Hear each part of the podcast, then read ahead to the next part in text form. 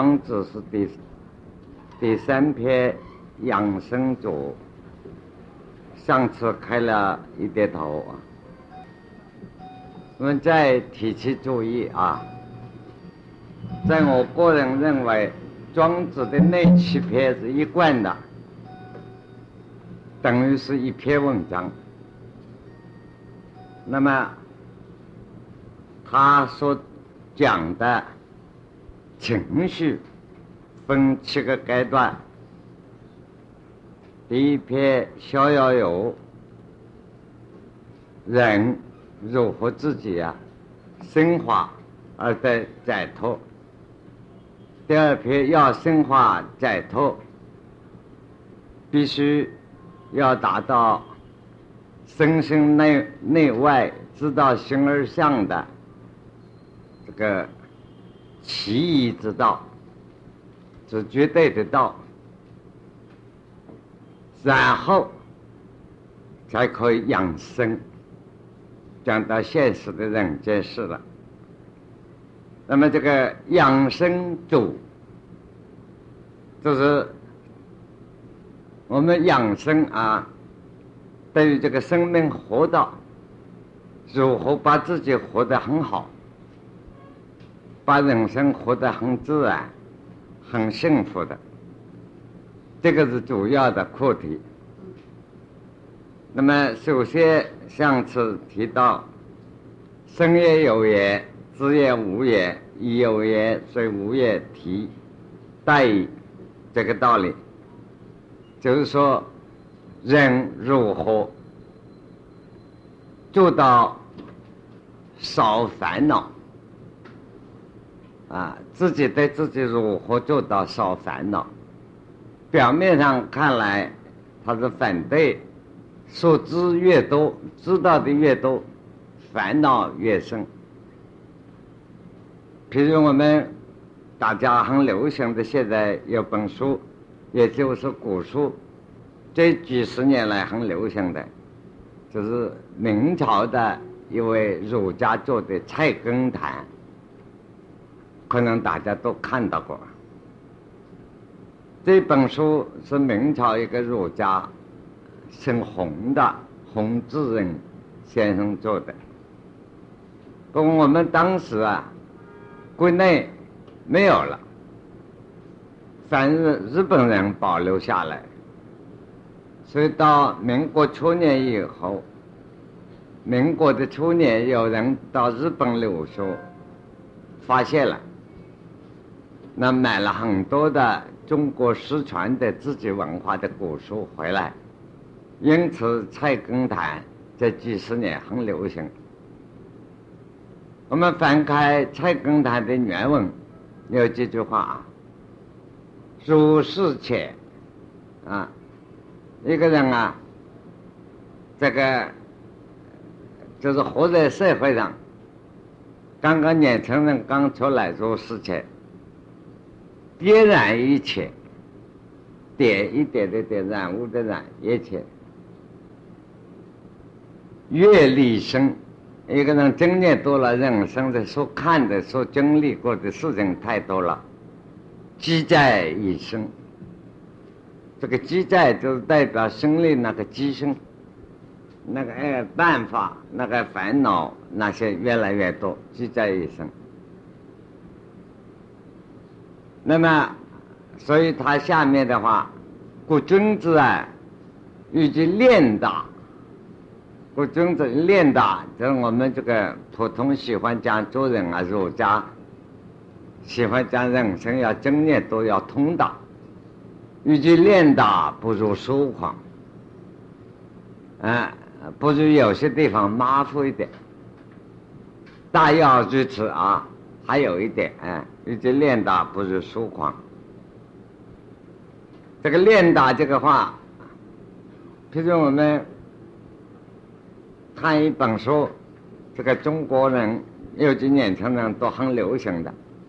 也就我们年轻的时候，像你们现在诸位青年同学，读中学也不到中学，小学的时候已经很高明了，偷偷的看《红楼梦》。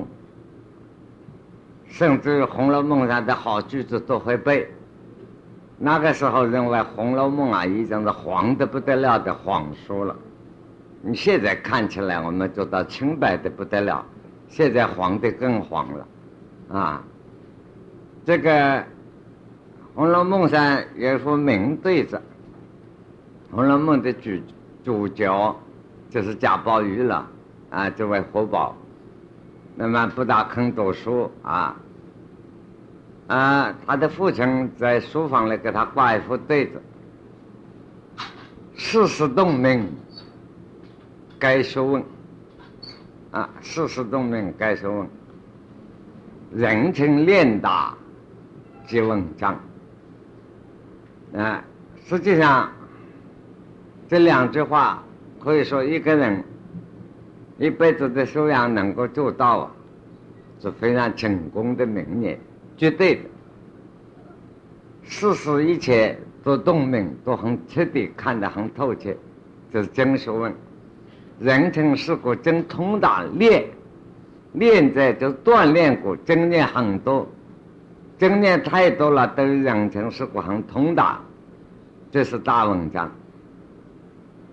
嗯，本来这两这一副对子，人生哲学的最高的名言，可是我们《红楼梦》上这位少爷贾宝玉是最讨厌这一副对子，小说来描写他。我们晓得古人写小说跟我们不同。换句话，贾宝玉的表示讨厌呢，就是道家庄子这个思想。既然已经说了世事洞明该学问，人称练达即文章，已经不够洞明世事，已经不够练达了。真洞明世事，真练达了，这两句话都没有。但是啊，有极高明，而到达了最平凡，所以因此，我们又晓得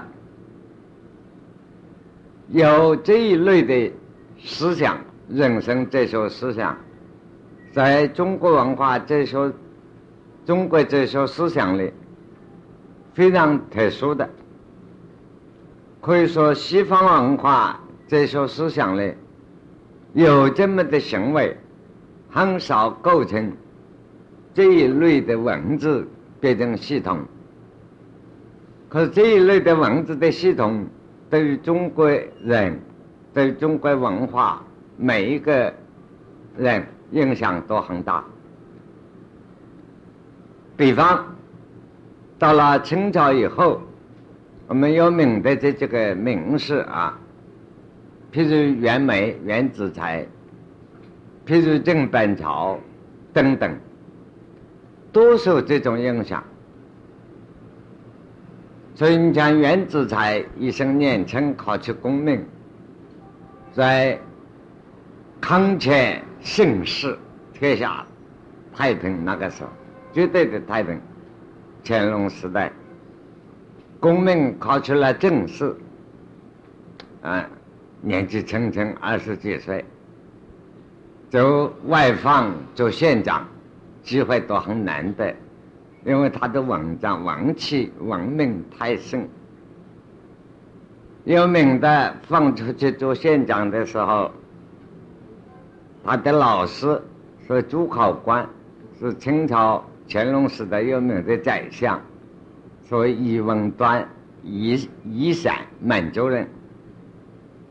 他来辞行的时候，老师问他：“你年纪轻轻，出去做地方官、首长，你有什么主意啊？古代文化，等现在呢，你的政策是怎么样？”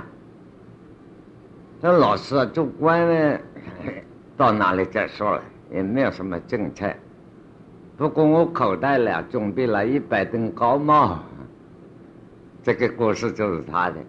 所以他老师很不高兴，老师李秋家就训他：年纪轻轻怎么讲这个话？哎呀，他说老师啊，社会上的人哪里都像老师一样，如果像老师一样，我就不需要准备这些啦。嗯，你们专一听福气嘛？嗯，倒还是有道理，不过不可以这样做啊。然后他出来了以后，同学们照借的同学很多了，就问他怎么样。他说我已经卖了一顶了，高帽已经送掉了一顶。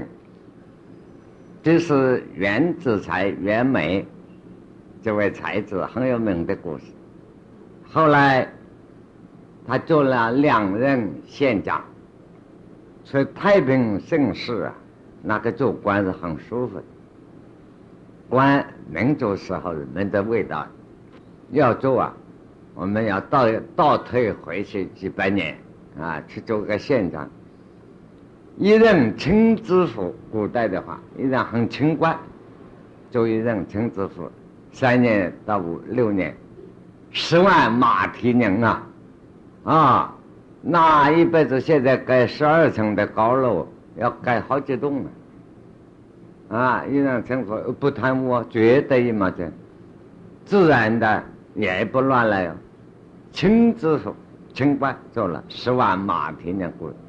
不像我们现在待遇很苦啊，还要种种想办法哎补充补助自己的生活，所以他做了两任县长，前途无量，后途无穷。这个时候他就不干了，回来当名士啊，买了《红楼梦》，《红楼梦》的那个大观园就是他买了。自己后来改名叫小仓三房。那个时候两三百年前，他的房子里已经用透明的红色玻璃了。那个镇口户啊都会，可是他这个小仓三房住在山里头，树木林园之美。像他们这些人生的结束。都是走这个路线。例如，另外一位很辛苦的，跟他相反的，我们都晓得有名的郑板桥郑先生。功名没有考取以前，很可怜了，教书。不过教讲到教书啊，跟我们一样，古今中外都很可怜。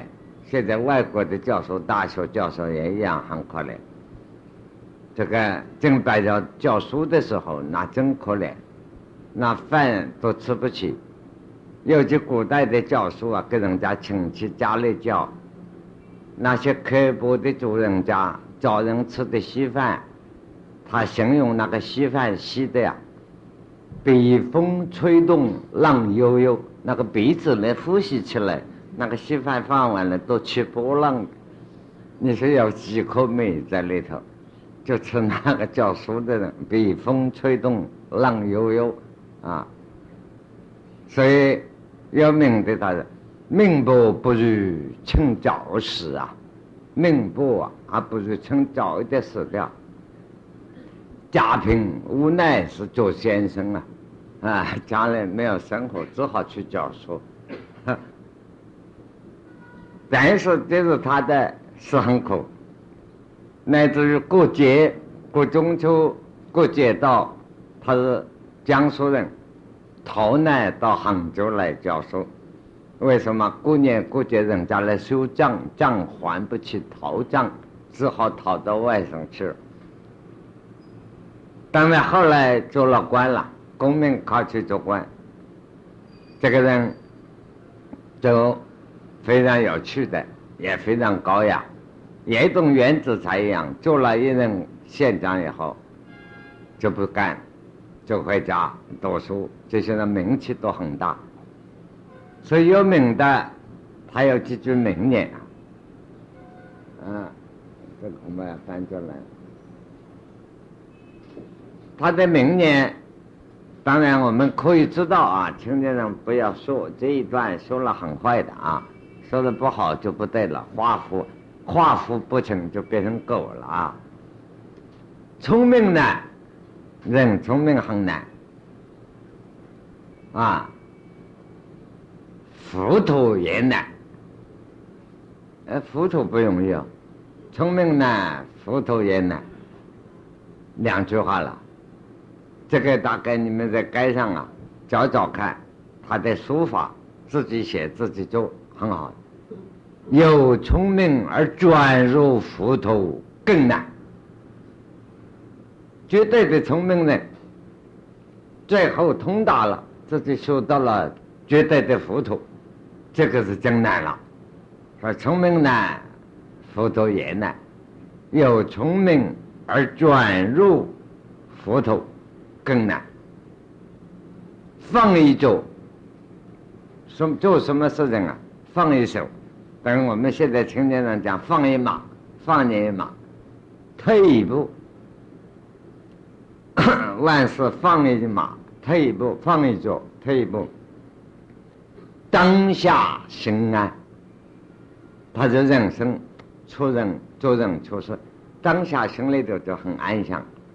非图后来福报也，并不是像宗教家那个样子啊，哎，好像哎呀，万事慈悲，原谅人家，我来生要得个好福报，这就不对了。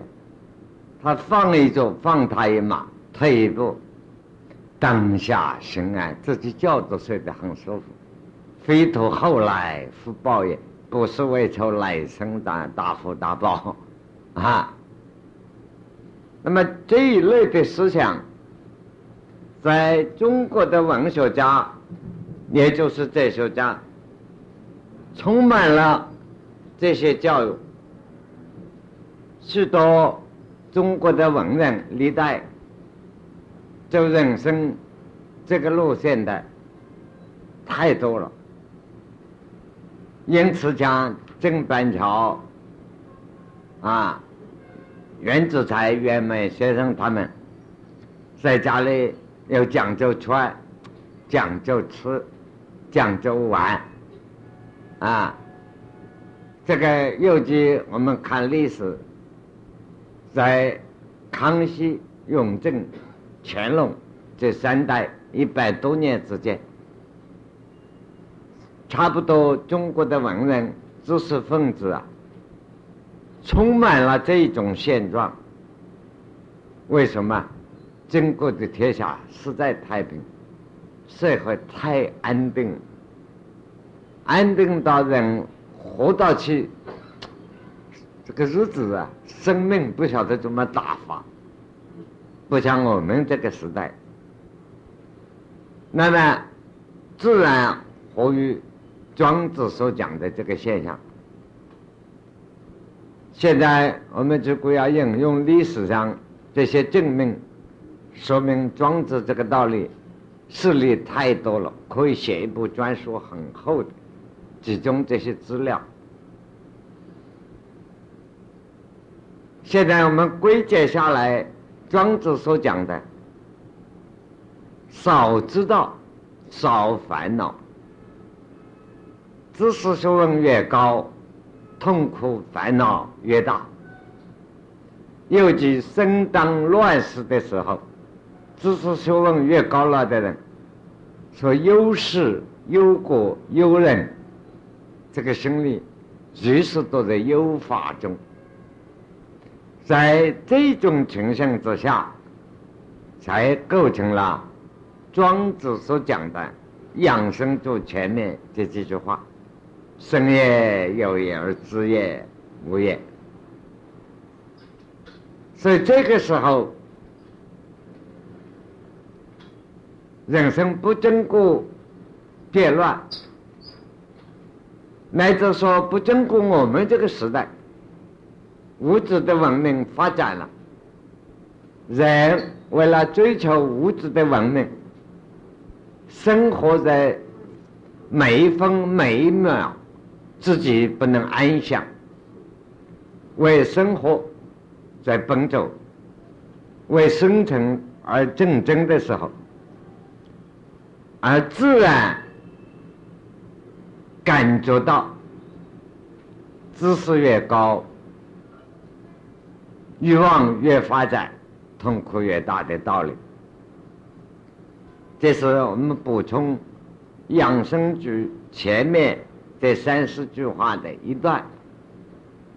现在下面庄子两句名言：为善无正命，为恶无正行。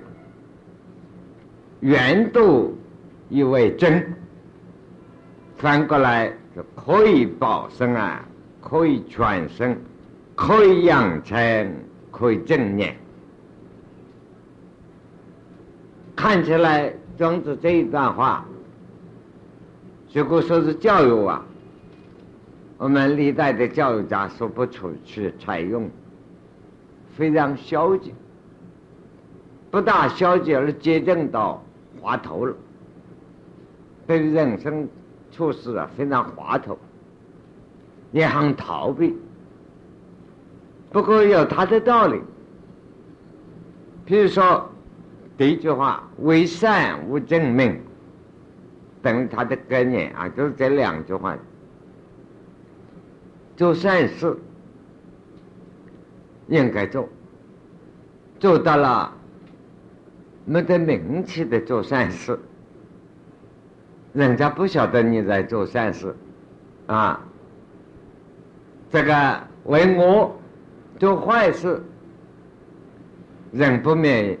没有一个人真正的善人，要人每一个人内在私生生活上总有些不对的地方，但是不会达到犯法的边缘，不会达到受打击痛苦、失败到极点那个别人。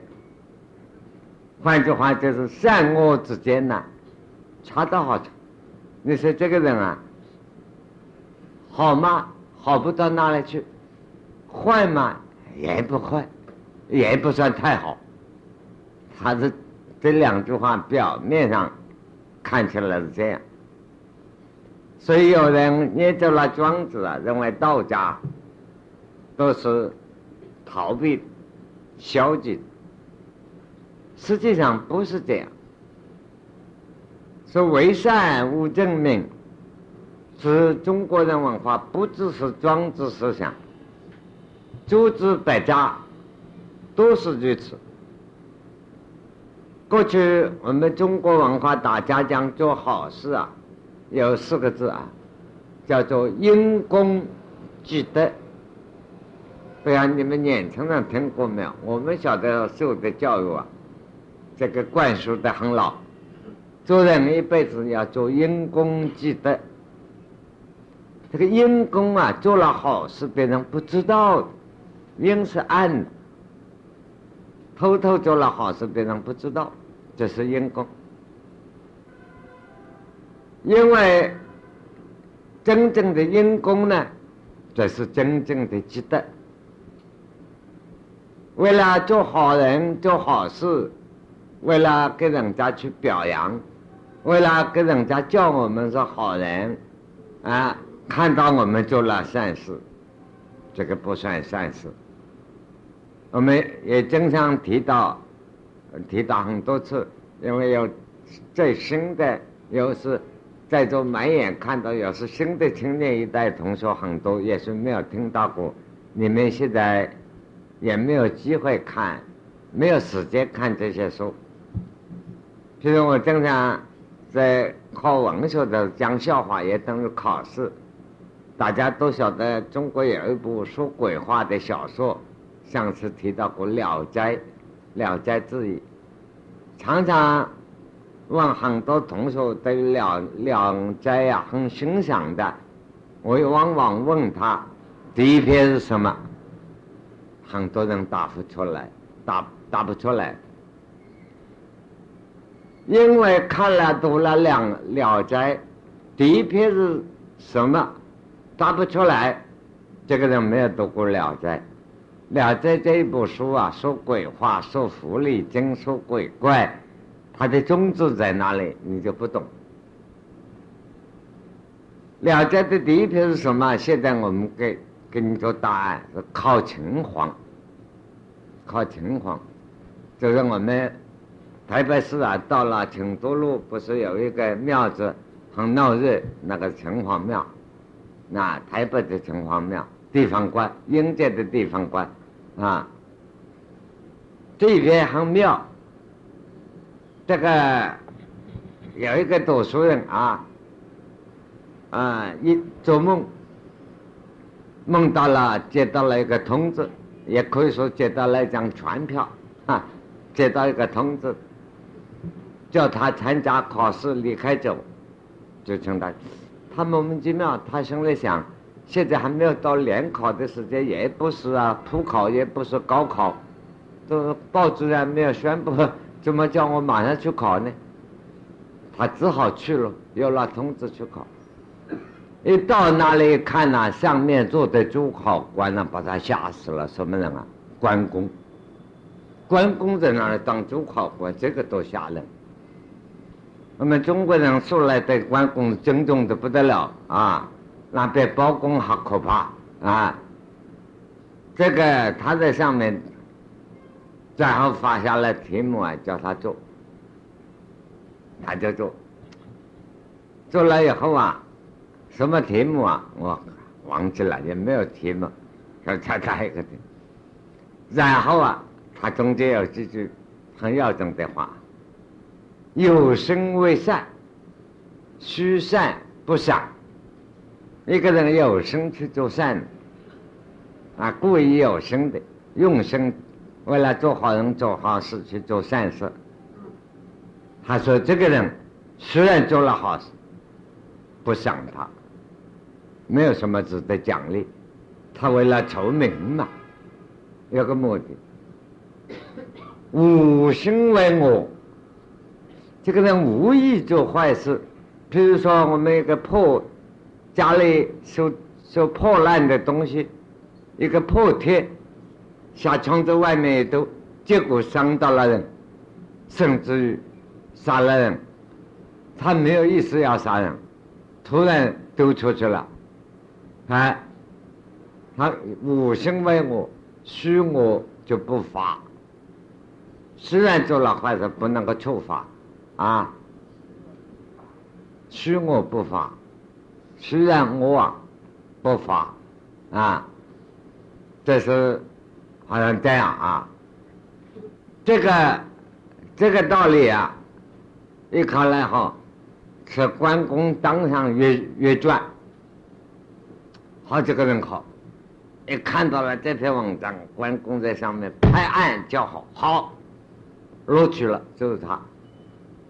要他去当城隍，就当市长。那么关公就把他叫来，这个应届的考试大概古代简单明了的很，考起来就录用。说你要来马上去做做官去，做情况。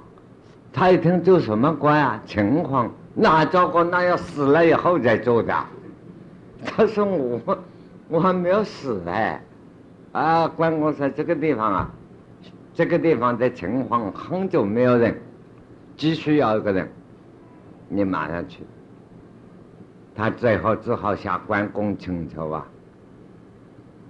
他对不起啊，我实在不能来，我妈妈多大年纪还活着的，只有我一个儿子，你叫我马上去做秦皇应届的官，我就要死死了我妈妈。谁孝养啊？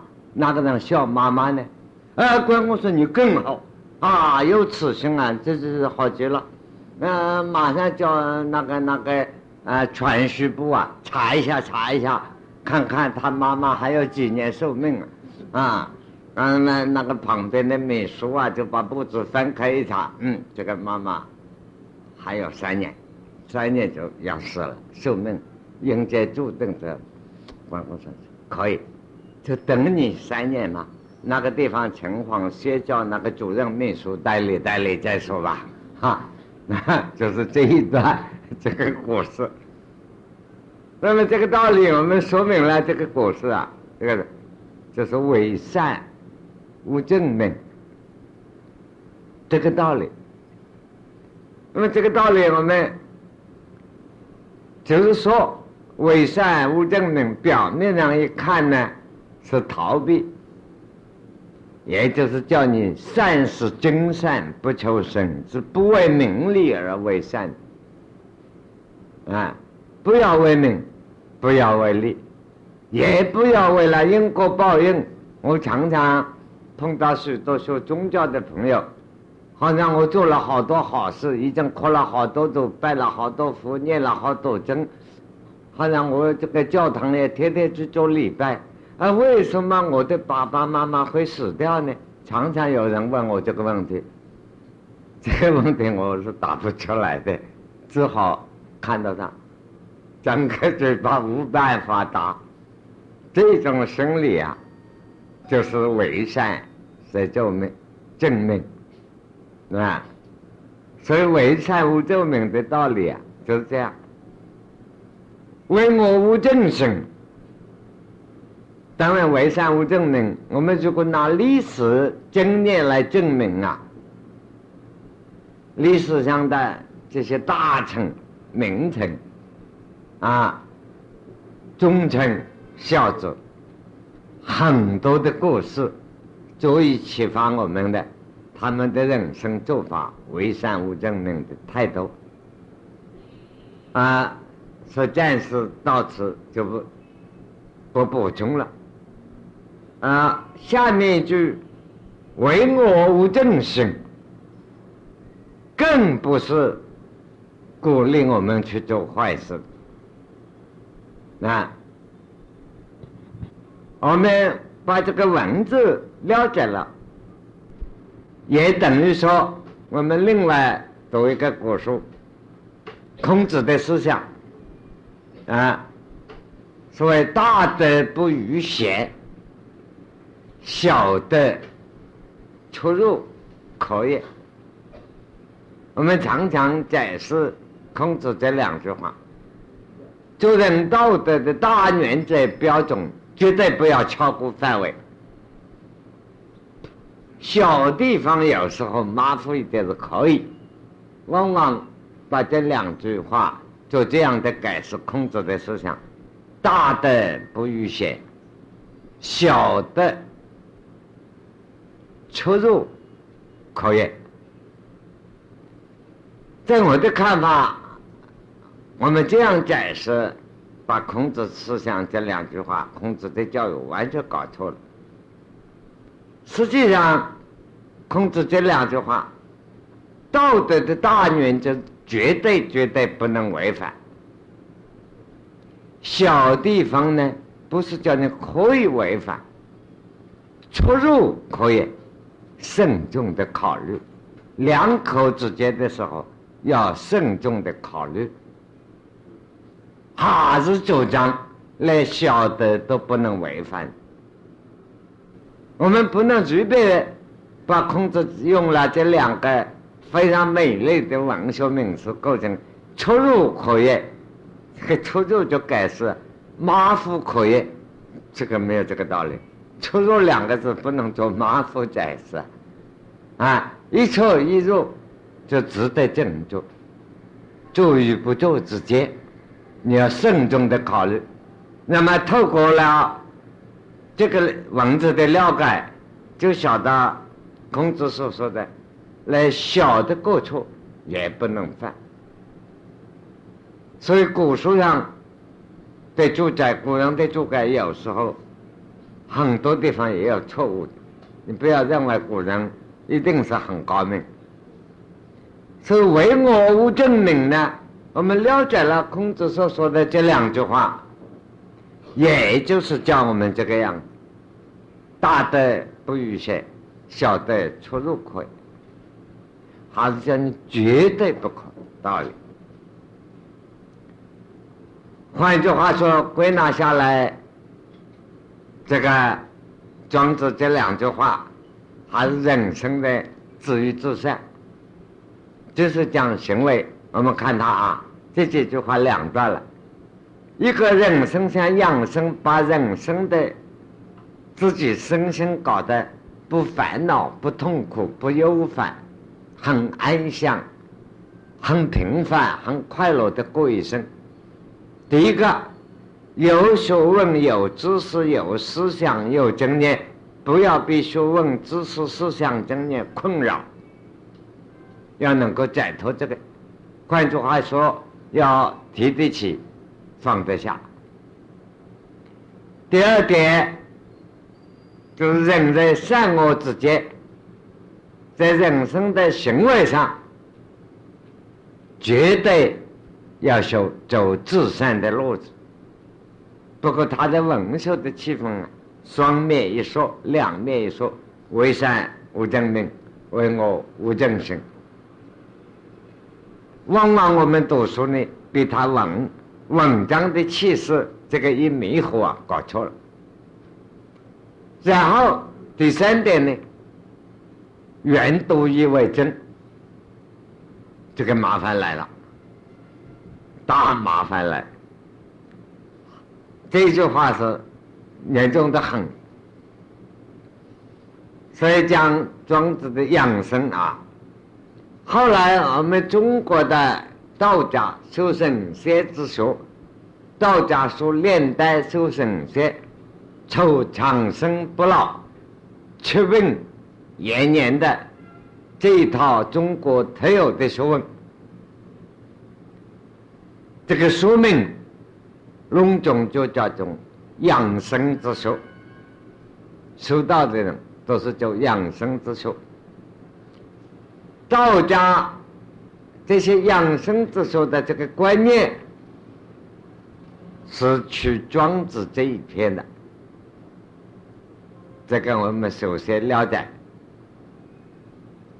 了解了这个，我们特别要提的，我常说，这是中国文化里头特有的，可以说东方文化只有中国文化，西方文化没有。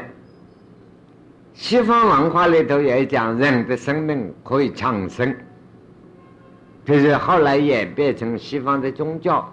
所谓升到天堂去就得永生，那是讲这个肉体死后，这个精神的生命可以得永生长生。只有中国文化非常特别的认为我们这个肉体，这个生命有一种学问，有一种方法。可以使他修养到永恒的存在，叫做长生不死之学。那么，这就是后来所谓讲的神仙，也是庄子所讲的真人。这只有中国文化有，你全世界文化你就完了。可是，没有一个民族的文化那么大胆、很大胆的提出来。这么一个假设，假设人的生命可以永远的活下去，就是要方法去修炼。那么修炼的方法呢？我们大家青年同学们看武侠小说看多了，都晓得，尤其你们现在很流行的什么道家、密宗啊，流行的讲气脉之说，人身上有个气脉。有名的道家与中医所讲的，我们这个身体呢有七经八脉，啊，这个七经八脉，所谓七经这个七字不应该念成七，支经把脉一支的，啊，我们天上飞的鸟一个一个鸟在飞，规规矩矩的一只鸟在飞。这个字单的为之齐。人体上，中国的医学讲十二经脉，十二经脉就是统帅了西医所讲的神经系统、肌肉、细胞这许多东西，用十二经脉。来统说它，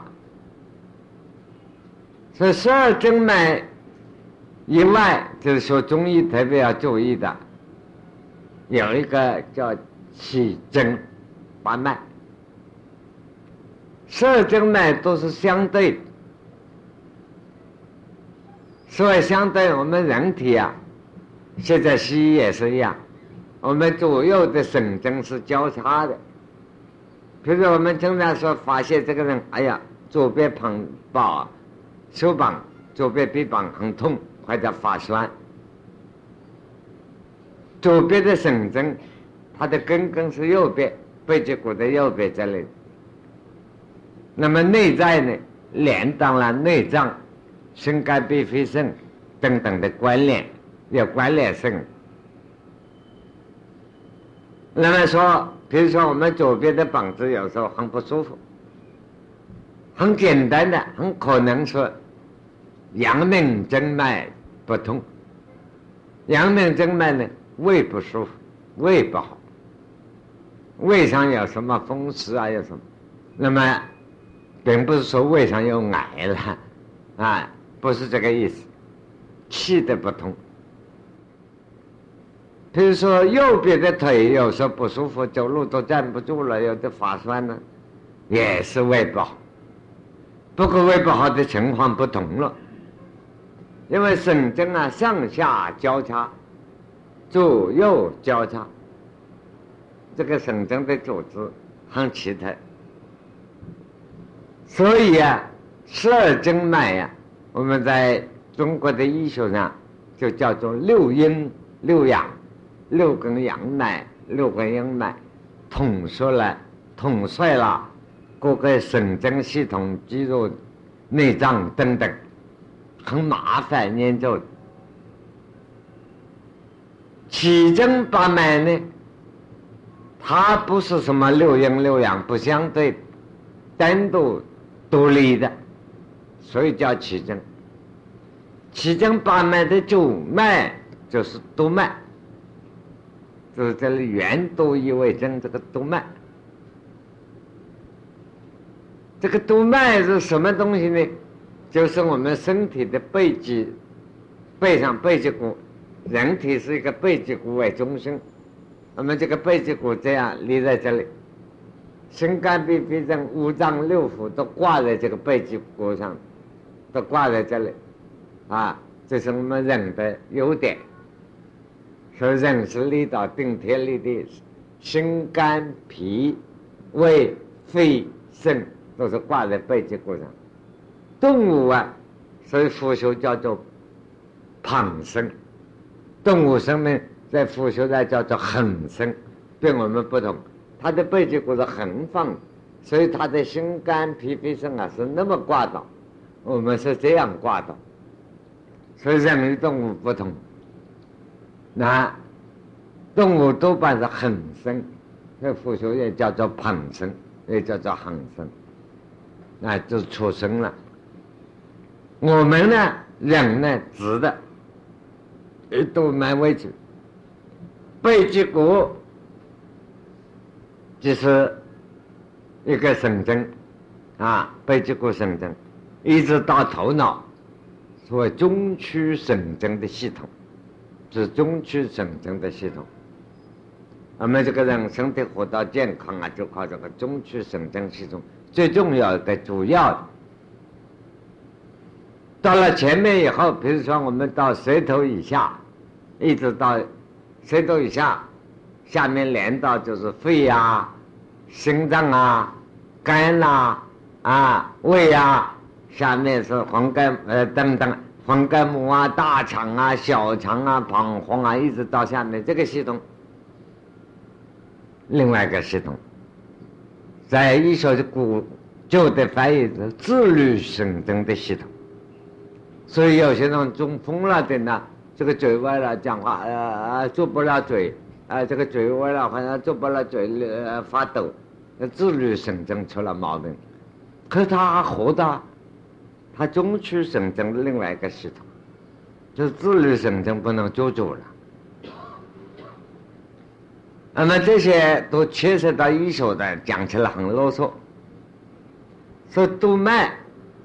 最重要就是背脊神经，我们这个身体都这样，一个骨干盖放在一条干，前面两个出来是手，下面加一个东西加上去，啊，就是头，下面两个插上面就是脚，主要是这个督脉，督脉是中中枢，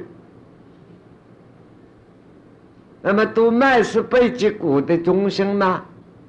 这个是千古以来道家密宗于谦所讨论的非常厉害，到现在还在讨论啊。所以西医呢，过去是不大承认有这个东西，现在已经开始慢慢承认了。哈，这个是科学啊，还要慢慢的进步的。那么这个许多人在讨论啊，认为督脉是什么呢？我们这个背脊骨一节一节这样斗拢了，这个中间是空的，所以我们有时候生病啊，到医院去，医生就把你抽那个积水，一个真空管子打过去，把你背脊骨的这个骨节这个洞里套进去，把积水就抽出来一点化验，啊，那么就这个积水，我们吃猪骨头啊，有时候吃到啊。骨头里头有个白白的一条，软软的，裹出来，是不是？那个就是积水。那么就晓得这一头一头连上到我们头顶，这个积水的中间，积水是个一体。那么这个中间很细的、很细的一条路线，一直到后脑，这个是督脉。一般说印度瑜伽，或者有些道家是那么认定。那么另外有些道家、有些密宗的认为这样说法还不对，太粗浅了。督脉是这个背脊骨每一节每一节的积水的中间，啊，中间那个积水，这个白白的积水，这个里头中间，中间的右中间。细到像什么？比我们头发丝还细，有那么一条空的路，一直透到上脑，这个动脉有相，有这么一个现象，而无形。因为积水中间空的，所以也比方它是芭蕉，是香蕉，啊。因为香蕉的树，香蕉的树，你看它这一桶，把它一层一层剥了，它中间芯子没得芯，是空的。所以我们有时候年纪大了，背脊弯起来了，让这头呢，堵满的生命力量根本不够了，啊，所以头也低下来了，人就这样都脉不通了，闭塞了，那就坏了。所以呀，中国修道的人讲打坐，讲什么？第一个最重要就是打通这个督脉。那么讲到督脉呢，那么道家的修炼方法，也就是龙种，实际上啊名称不同，道理都一样。可是，一般学佛、学密啊、学密宗的、学道的。很可怜，学问不能融会贯通啊！比许多宗派的淑女名字困惑了，始终在那里解释中淑女、搞淑女、搞名词、搞国家的那个经验所发生的理论，都在那个边缘上摸摸了半天，搞不清了。实际上，不管哪一种、哪一派、古今中外哪一个道。我们要晓得，身体就是这么一个身体，没有两样的身体，不会是道家的身体同佛家的身体不同，哈，更不会是现在人身体跟古人身体变化太大，都是一样。所以拿我们来讲呢，因为道家用我们的淑女文化淑女讲起比较方便，啊。但是不要被这些名词淑女困住了，就对了。道家经常讲到后三关、前三关，督脉，督脉三个部位最要紧，腰这部分叫尾颅关，下面起来没有。尤其女性经常腰痛、腰酸，比如说女生腰痛、腰酸，啊。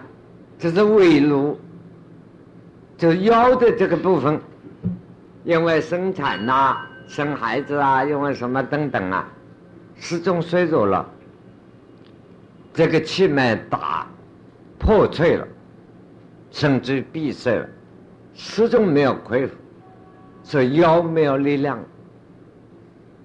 因为女生本来腰没有力量，你看我经常给大家这是个实际的，你看。男人走路跟女人走路什么不同？男人走路是两个膝盖头在走，膝盖头弯起来这样走。假设这个男人年纪大了，膝盖头弯的不灵便了，这就很讨厌。越年轻，两个膝的盖头越灵便。所以你看，男人走路两个膝盖头在走，这样这样。女人走路啊，屁股在走。什么叫屁股呢？腰在扭，啊，腰甩起来走，啊，自然的。这是生理气脉的关系，不是那个骨骼的关系。因为女人的生命中间这一圈呐，叫做带脉，一条裤带这一样的带，非常重要。带脉的气不够，也就是，到腰这里，这个气不足。督脉的这一节大不同，男女都一样。你看我们几个人打坐，坐在这里都是勾腰驼背，腰这里，你叫他直一点，哎呦，要命了，啊，大家这里都很脆弱。那么这两边呢，在中医这个背脊骨这两边呢？所以在中医，你看那个真正的穴道是命门所在，生命的根本。所以老年人在腰酸背痛、捶腰捶背啊，那是非常需要啊，实在是痛的只好叫人家挨打，给人家打就是。什么叫按摩？叫推拿，就是说你已经没办法，只有这个家伙打你，你才活得痛快啊。腰酸背痛。动脉的这一关就是尾律，啊，我们先休息一下。